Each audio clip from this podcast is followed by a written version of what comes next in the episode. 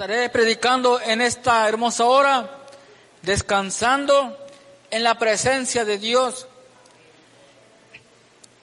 Cuando nosotros escuchamos o decimos algo, o decimos estas palabras por lo regular, es cuando se refieren o nos referimos y solemos pensar en aquella persona, en aquel hermano que le sirvió en vida a Cristo de manera fiel y que ha partido de este mundo y decimos, bueno, Él está ahora en la presencia de Dios. Y pues bueno, es algo en lo cual que con fe es verdad, pero no precisamente nosotros tenemos que haber muerto físicamente para poder decir, descansa en la presencia de Dios. Porque si hay algo en donde nosotros podemos descansar es en la presencia de Dios. Y para poder descansar necesitamos nosotros estar vivos. Necesitamos nosotros estar confiando en Dios. No precisamente tenemos que morir físicamente para poder entrar en el descanso, en la presencia de Dios. Nosotros cansados en la vida, como dice aquella alabanza, cansado del camino, sediento de ti, nosotros de igual manera venimos al camino del Señor, porque por más gozo que uno buscaba allá afuera, no lo pudimos encontrar por la razón de que no lo hay. No hay gozo allá en el mundo. En el mundo hay placer, pero en la presencia de Dios hay gozo y hay plenitud de gozo. El hombre, por muchos años que nosotros vivamos, jamás podremos encontrar un descanso si no es en la presencia de Dios. Por más vacaciones que tomemos, no podremos tener descanso. Por más cómodos que nos queramos sentir, no podremos tener descanso si no es en la presencia de Dios. En la multitud, dice, de tus caminos te cansaste, pero no dijiste, no hay remedio. Hallaste nuevo vigor en tu mano, por tanto, no te desalentaste. Nosotros sabemos que en nuestra boca está el poder de la vida y de la muerte. Y aunque a veces nos sentimos fatigados, cansados, posiblemente derrotados, no debemos en ningún momento nosotros declarar derrota. Aunque aparentemente estemos en derrota, un hijo de Dios dice la palabra que nosotros somos más que vencedores. No solamente somos vencedores en Cristo Jesús, sino que somos más que vencedores. Y la palabra más me lleva a pensar cosas aún más hermosas de la que mi mente carnal o humanamente puedo pensar. Entonces somos más que vencedores, porque ya Cristo venció en la cruz del Calvario. Entonces nosotros, por más cansados, fatigados que podamos estar, cuando estamos en la presencia de Dios, encontramos descanso, pero nunca hemos declarado, me siento cansado, me siento que ya no puedo seguir adelante con la cruz no. Cristo nunca se quejó cuando él iba cargando la cruz al Calvario. No se cansó en el, en el modo de que su alma se haya fatigado, decir, no puedo más con esta prueba. Físicamente, si se cansó porque llegó un momento en que él le quiso ayudar uno de los apóstoles con la cruz. Entonces nosotros Por más pesada que está la cruz, dice el Señor, cobrar fuerzas, cobrar ánimo. Y nosotros así estamos. Por cualquier cosa queremos dejar al Señor.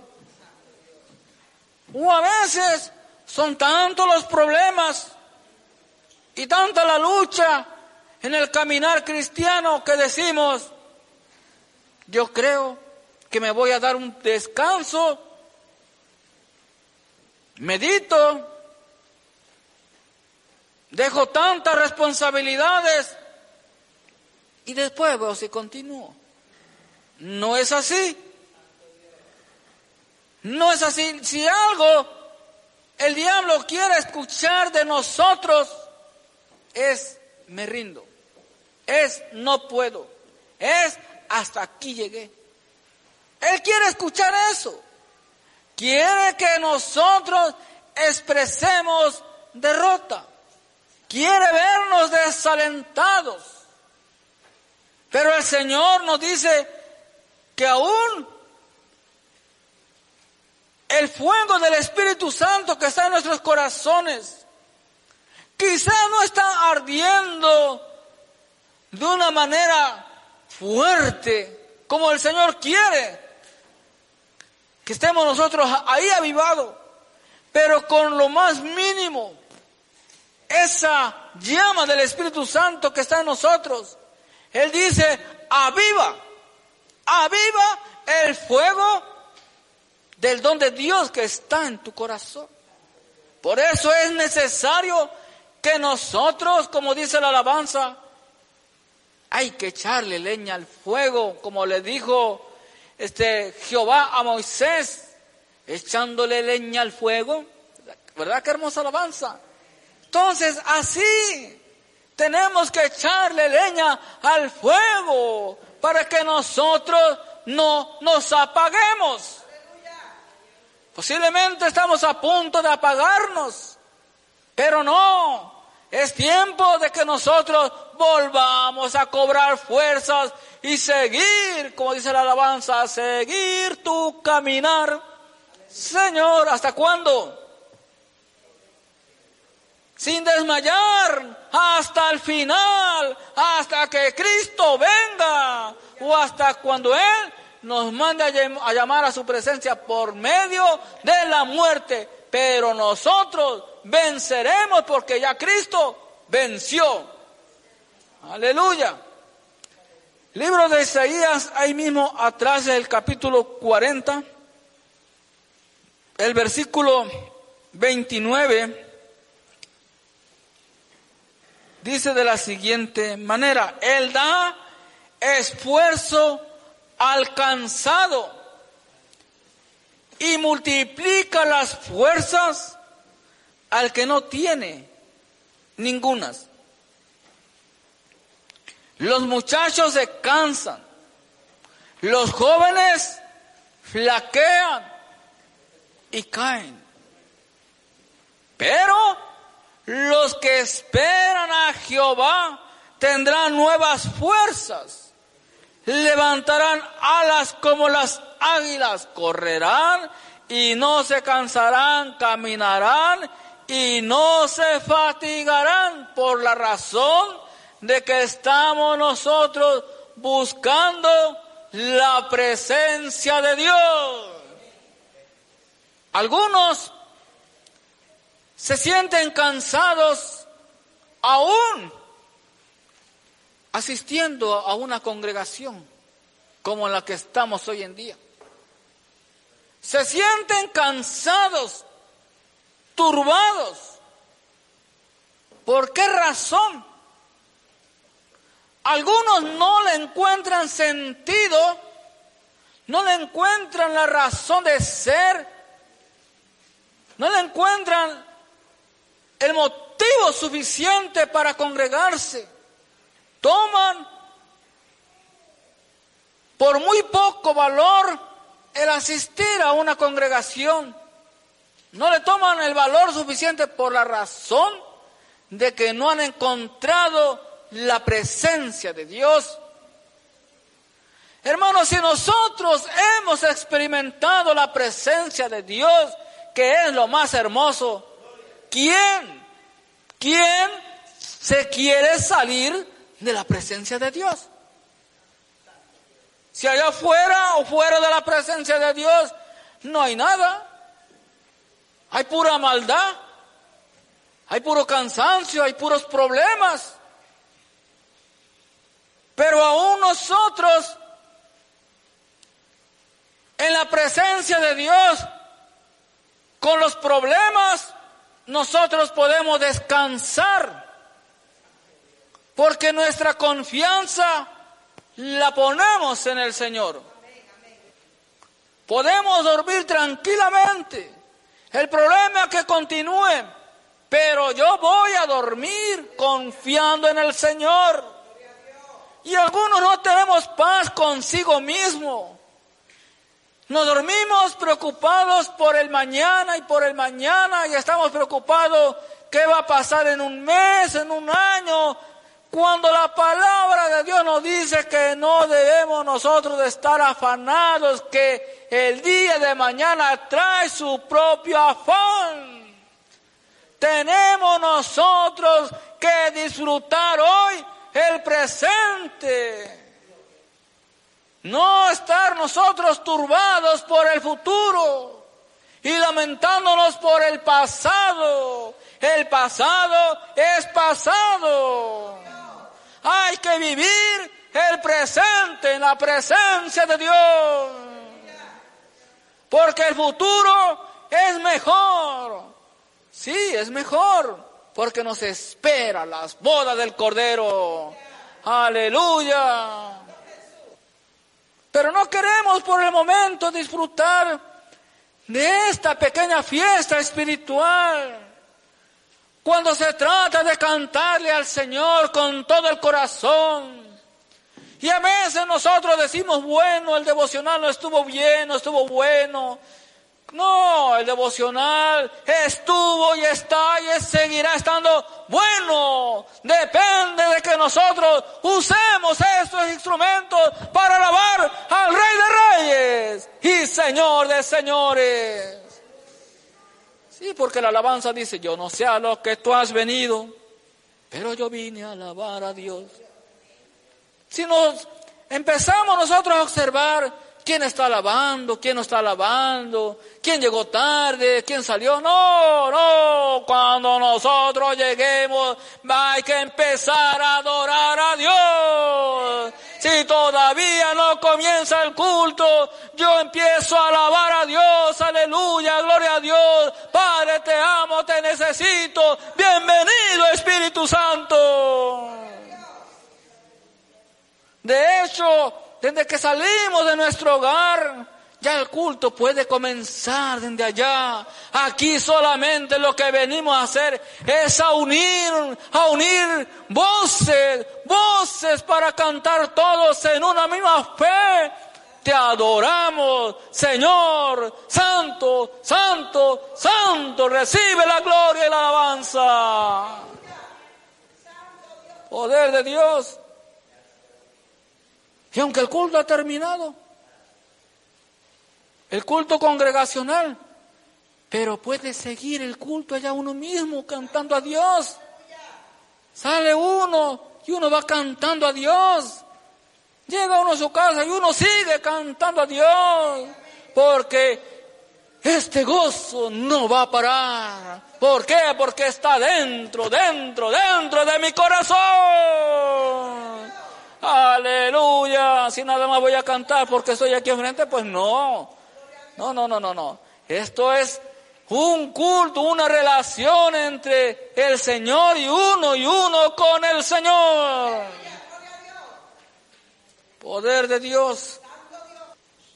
Y eso es lo que nosotros nos da el descanso cuando esperamos a Jehová.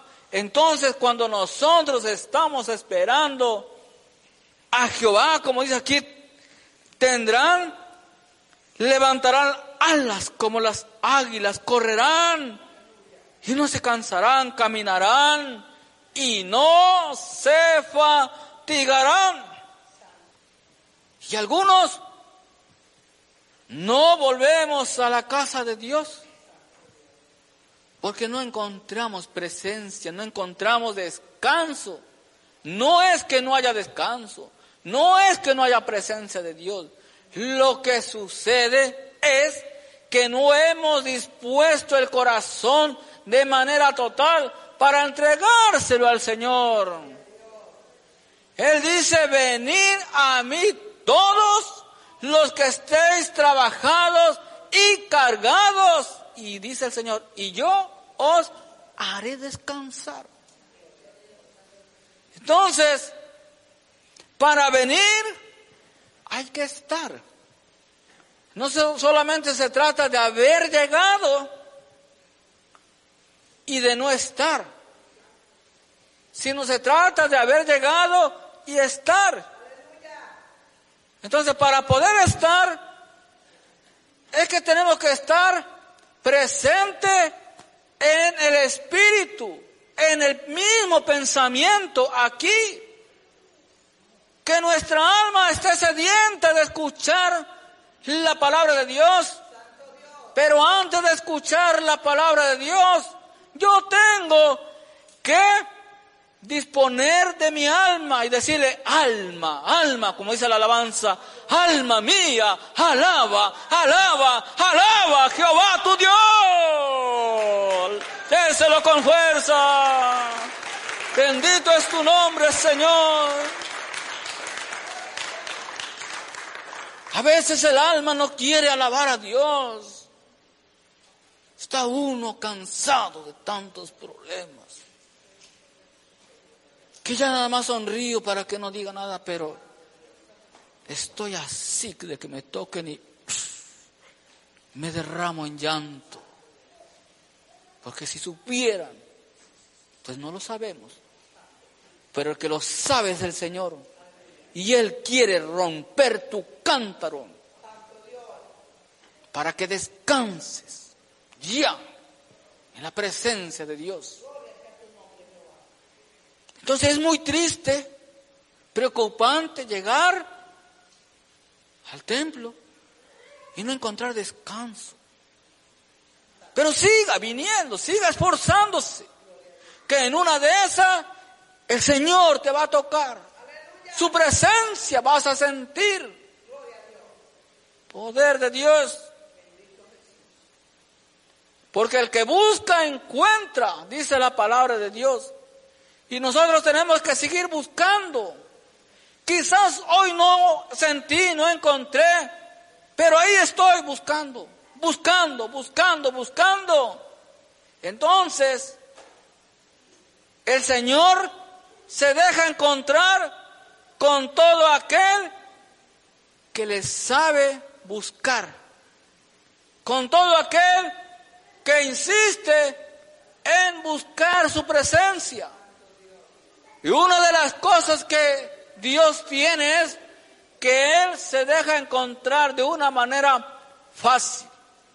Que Él inclina su oído para escuchar nuestro lamento, nuestro lloro, nuestras preocupaciones. Él se inclina. En el Salmo número 40 dice, que Él se inclinó a mí y me hizo sacar del lodo del pozo de la desesperación. Y así definitivamente algunos estamos o están desesperados. Y no debe de haber desesperación, debe de haber prisa, apurados, pero no desesperados. Ajá, ese es el problema que algunos nos desesperamos. Tenemos que estar apurados, buscando de las cosas de Dios, apurados por lo que el Señor nos manda hacer. Pero cuando el hombre se desespera, eso es sinónimo de falta de confianza a Dios. ¿Por qué nosotros nos tenemos que desesperar cuando ya el Señor nos ha dicho que de Él es la venganza. Cuando Él nos ha dicho que todo está en sus manos y Él tiene todo bajo control. ¿Por qué nosotros, por lo regular, siempre queremos nosotros ver las cosas a la voz de ya, un resultado, cuando el Señor lo mete en su proceso? No todas las cosas salen tan rápidas y de la misma manera como nosotros creemos. La mente humana no se compara y no vamos a ver los mismos resultados como nosotros creemos que Dios va a obrar. Dios obra en el tiempo de Él porque los tiempos de Dios son perfectos. Salmo número 94. Salmo 94, versículo 12. Dice de la siguiente manera. Bienaventurado el hombre a quien tú, Jehová, corriges y en tu ley lo instruyes para hacerle descansar en los días de aflicción. En tanto que para el impío se cava el hoyo. El Señor nos dice, Cristo, dice en el mundo tendréis aflicción, pero confiar. Hablando Cristo dice, yo he vencido al mundo. ¿Y qué es la aflicción? Bueno, pues la aflicción, pues son los problemas, la preocupación en exceso. Cuando nosotros no vemos una salida a un problema, todos nosotros de alguna otra manera hemos pasado aflicción. Hemos pasado por una pequeña tormenta, por una tribulación. Es necesario que nosotros pasemos por ahí. Pero no es necesario que nosotros nos quedemos ahí. Parece igual, pero no es lo mismo. El quedarse ahí no es de Dios, porque Dios no es injusto.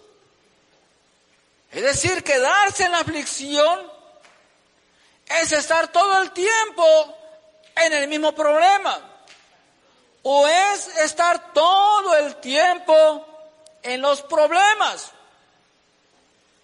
Bueno, si los problemas es por la razón de que uno mismo se lo busca, nada tiene que ver Dios ahí. Ajá. Pero si los problemas son que yo no lo busqué y están ahí de manera constante, entonces tenemos que clamarle al Señor para salir de ahí. Entonces, no hay una aflicción que dure toda la vida. No la hay. Los hombres de Dios tuvieron altas y bajas. Tuvieron problemas y tuvieron victorias. Porque si algo el Señor nos enseña es que en medio de la debilidad nosotros sabemos a quién recurrir, a Dios, que Él da la victoria, que Él da las fuerzas, que Él cuando nos ve y estamos cansados y clamamos, Él da fuerzas al que no tiene ninguna. Entonces estar todo el tiempo con el mismo libro cargando, el libro de las lamentaciones, hermanos, eso no está bien. No está bien. Si la misma palabra de Dios nos enseña que nosotros tenemos a un Dios que es amor, a un Dios que da gozo, a un Dios que nos dice que su paz os da, que su paz él no las deja, no como el mundo las da. a un Dios que le encanta las fiestas espirituales. Entonces, si tenemos a un Dios que quiere ver a sus hijos contentos, ¿cómo es posible que Él vaya a permitir que todo el tiempo esté ahí? Pasan años y años y años y años. Y ahí está y nunca ves la gloria de Dios, nunca ves un momento de tu vida feliz. Entonces, ese no es Dios. Ese no es Dios. Tenemos a un Dios justo, no un Dios injusto. Entonces, pero cuando el hombre no quiere escuchar, no queremos entender, no queremos obedecer la voz de Dios, nosotros, o el Señor permite entonces que conozcamos un poco de la ira de Él. Por el mismo amor que Él nos tiene, nos llama la atención corrigiéndonos para que no veamos su ira en aquel día. Entonces, en aquel día ya no se verá al Dios de amor, sino que al, veremos, verán a Dios, que también es fuego consumidor. Entonces es ahí en donde nosotros tenemos y nuestra esperanza es que no estaremos ahí. Por esa razón nosotros tenemos que saber descansar en la presencia de Dios para que no vayamos a cometer locuras por medio de una desesperación por medio de que cuando el hombre está turbado, desesperado, equivocado, de que no ve una respuesta de parte de Dios, que el hombre no descansa su alma, que no tiene paz consigo mismo ni con los demás. El hombre a veces comete locuras aún conociendo la palabra de Dios. Pero lo que nos falta es presencia de Dios, que venga de la presencia de Dios tiempo de refrigerio para que el corazón que está seco, turbado o amargado cobre fuerzas, gozo y paz y pueda decir yo sé que mi redentor vive. De oídas te había oído, mas ahora mis ojos te ven. Poder de Dios. No le podrá ver, físicamente, pero con la manifestación de su poder, es que nosotros le vemos. Pero un día le veremos cara a cara como Él es. Dice, porque no abandonará Jehová a su pueblo, ni desamparará su heredad, sino que el juicio será vuelto a la, a la justicia y en pos de ella irán todos los rectos de corazón. Si hay algo de parte de Dios entre tantas cosas es que Él es fiel. Él cuida a su pueblo. Él tiene cuidado de su pueblo. Entonces el pueblo de Dios no mendiga pan. El pueblo de Dios no es derrotado. El pueblo de Dios no es avergonzado. El pueblo de Dios podrá sufrir en cierta manera, pero la mano de Dios que lo guarda, nos guarda, nos cuida, nos protege. Él es el león de la tribu de Judá. Salmo 91, 1, este hermoso versículo también que muchos no lo sabemos. Dice, el que habita al abrigo del Altísimo morará bajo la sombra del Omnipotente. Diré yo a Jehová, esperanza mía y castillo mío, mi Dios, en quien confiaré. Entonces cuando nosotros estamos a sus pies, ante su presencia, nosotros estamos seguros de que Él nos guarda, y encontramos nosotros paz, consuelo. Encontramos nosotros dirección porque estamos morando, estamos nosotros habitando bajo su presencia. Cuando no estamos nosotros bajo su presencia, que nos salimos nosotros de su perfecta voluntad, entonces Dios permite en su voluntad ciertas cosas. Y aunque a veces no nos gusta a nosotros, decimos, bueno, y Señor, y bueno, ¿y esto? Bueno, es que no era la perfecta voluntad de Dios. Y nosotros si de algo tenemos que cuidarnos es hacer su perfecta voluntad. No solamente su voluntad, sino su perfecta voluntad. Salmo 23 dice, Jehová es, versículo 1, Jehová es mi pastor, nada me faltará. En lugares de delicados pastos me hará descansar. Entonces, si hacemos de Jehová nuestro pastor, nada nos va a faltar. Cuando nosotros decimos, me falta esto, es, puede ser por dos razones. Una, no es el tiempo de Dios todavía para ver su respuesta. Segunda, es que no estamos haciendo de Jehová nuestro verdadero pastor. Ajá, solamente lo estamos viendo como el creador. Pero cuando nosotros lo empezamos a ver y a reconocer como el príncipe de los pastores, el cual vendrá por, por la iglesia.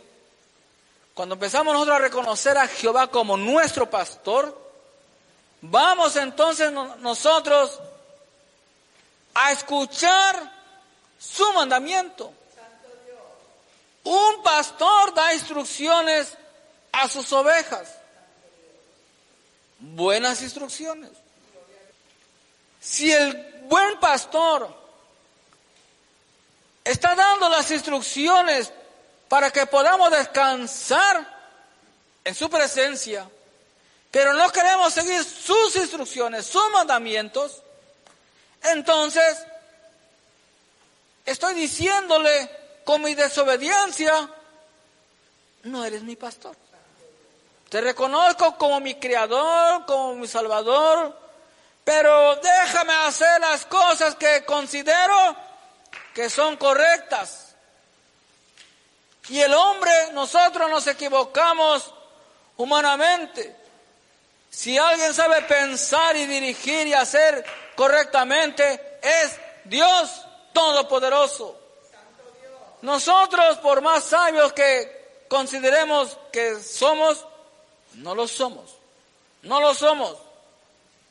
Nos equivocamos y cometemos errores, pero el Señor Todopoderoso no quiere que nosotros vivamos de errores en errores. Que sigamos tropezando con la misma piedra. Cuando estamos tropezando con la misma piedra, es decir, con el mismo error, y que no aprendemos, que no queremos aprender, entonces somos faltos de sabiduría. Pero el avisado ve el mal y se aparta. Por eso cuando uno ha tropezado con la misma piedra y uno ve el mal que se aproxima, pues me aparto, nos apartamos. No voy a buscar de nuevo a ver si ahora me salgo con la mía. No. El avisado ve el mal y se aparta. Ah, se apartó porque tiene miedo. No, no es miedo. Es que hay que ser sabio. Hay que ser prudente. No nos pongamos como, por decirlo así, con las patadas con, con los caballos. Tenemos que usar la sabiduría de Dios. Entonces, cuando yo le reconozco a Jehová como mi pastor, nada me va a faltar. Y entonces podré tener descanso para mi alma. Dice, junto a lugares de delicados pastos, me hará descansar. Y es triste, vuelvo a repetirlo, que algunos de nosotros, conociendo mucha palabra de Dios, y posiblemente congregándonos, y no hemos sentido la presencia de Dios. No hemos encontrado paz. Entonces, tenemos que conocer a Cristo. Cuando nosotros conocemos de verdad a Cristo, Él nos da de su paz. Él nos da nuevas fuerzas. Él nos hace entender lo que no podíamos entender, su palabra. Él nos hace ver con sus ojos espirituales lo que no podíamos ver de la manera correcta, como Él quiere que miremos, como Él quiere que pensemos, como Él quiere que nosotros hablemos. Confortará mi alma, me guiará por senda de justicia, por amor de su nombre. Y dice el versículo 4, aunque ande en valle de sombra de muerte, no temeré mal alguno, porque tú estarás conmigo. Tu vara y tu callado me infundirán aliento. Aleluya. Poder de Dios. Quizás en algún momento en su vida a usted lo han amenazado. Como humano posiblemente uno como que se espanta, ¿verdad? ¿Y ahora qué hago? Otros posiblemente nos han amenazado de que te voy a poner una calumnia. Pero sea Dios veraz y todo hombre mentiroso. Entonces cuando uno sabe quién es ante Dios, no importa que se levante el diablo otra vez. Jehová me dará la victoria, porque la victoria es de Él. Y las huestes del infierno no prevalecerán contra la iglesia. Si alguien quiere calumniar, es el diablo. Y algunos no tienen paz, porque quizás en algún momento recibieron una amenaza. Pero el Señor dice, tranquilo, puedes estar tranquilo. Mía es la venganza. Vosotros estéis tranquilos. Es lo que dice el Señor. Solamente confiar en el Señor. Lo que el hombre sabio debe de hacer es salir del lugar por sabiduría, bajo la dirección de Dios. Cuando, cuando Herodes dio la orden, me parece que sí fue Herodes, dio la orden de acabar con todos los niños de dos años, ¿verdad? Usted me puede corregir, no hay ningún problema uno se equivoca, no porque uno quiera, sino que no, no sabemos toda la Biblia. Cuando Herodes dio la orden de acabar con todos los niños de dos años, ¿verdad? Para abajo. Entre esa multitud de los niños, ¿quién se encontraba? ¿Quién? Jesús. ¿Qué hicieron sus padres? Tuvieron que salir de esa nación ¿Acaso Dios no lo podía proteger? Claro que lo podía proteger. Pero vemos una enseñanza ahí en donde sus padres tuvieron que llevarlo a Egipto, me parece. Ajá. Porque había en medio de, de esa huida un propósito también allá. Entonces, nosotros tenemos de igual manera que ser sabios, no decir, bueno, yo me quedo, yo me quedo. No seamos necios, usemos la cabeza. El Señor nos está hablando, salid del medio de ellos y no volváis. Palabra de Dios. Pero algo sí puedes estar seguro. Ningún arma forjada contra ti prosperará. Palabra de Dios, no, no y no va a tronar, como dice. Porque ni lo intentarán. En el nombre de Jesús, toda mala intención que tenga el diablo a través de una persona contra un hijo de Dios se cancela. La sangre de Cristo tiene poder. Palabra de Dios. Aleluya. Bendito es tu nombre, oh Dios. Santo, santo eres, Señor. Así que a dormir tranquilo. En paz te acostarás y así mismo dormirá porque solamente, Señor, te hace vivir confiado. Ya no va a poder estar por la ventana cada rato, se escuchan ruido, vienen por mí, es la policía o quién es, la luz no me deja dormir, no. Que corran todo lo que quiera, yo voy a dormir tranquilo. Aleluya. Ese es el Cristo que yo predico y no me canso de predicar. Ese es el Cristo, hermanos, que nos guarda, que nos cuida, que no solamente nos ha salvado, sino que nos da de su paz, sino que nos da descanso en medio de la tormenta. Dios les bendiga y les guarde. Denle un fuerte aplauso al Padre, Hijo y Espíritu Santo.